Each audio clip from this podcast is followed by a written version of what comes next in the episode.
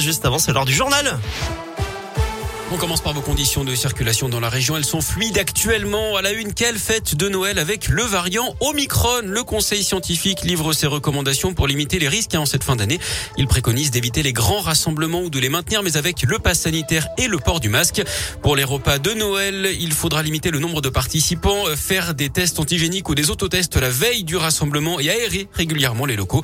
Parmi les autres pistes pour limiter l'impact de cette nouvelle vague à venir, le renforcement du télétravail, la poursuite de la campagne de rappel de vaccination, notamment chez les soignants.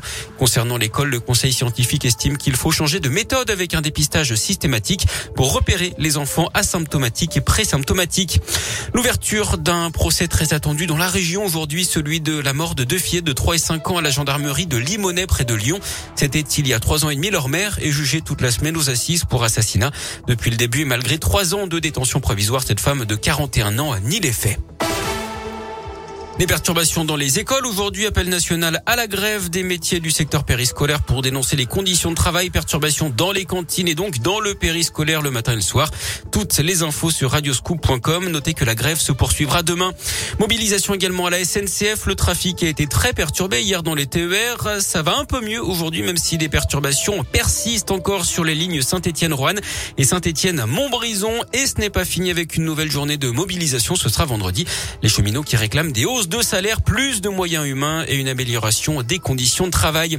Dans la Loire, toujours la tension ne retombe pas. À Firmini, deux nouvelles voitures de police ont été incendiées cette nuit. Ça s'est passé juste avant 5 heures à nouveau devant le commissariat, comme ça avait été déjà le cas dans la nuit de samedi à dimanche. La préfète de la Loire s'est rendue sur place. Une enquête a été ouverte. Aucun individu n'a pour l'instant été interpellé.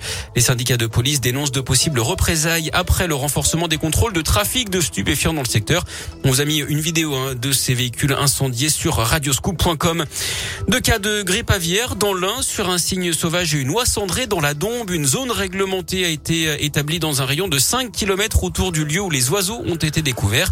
Des mesures sanitaires strictes accompagnées de restrictions des mouvements de volailles et de leurs produits doivent y être respectées.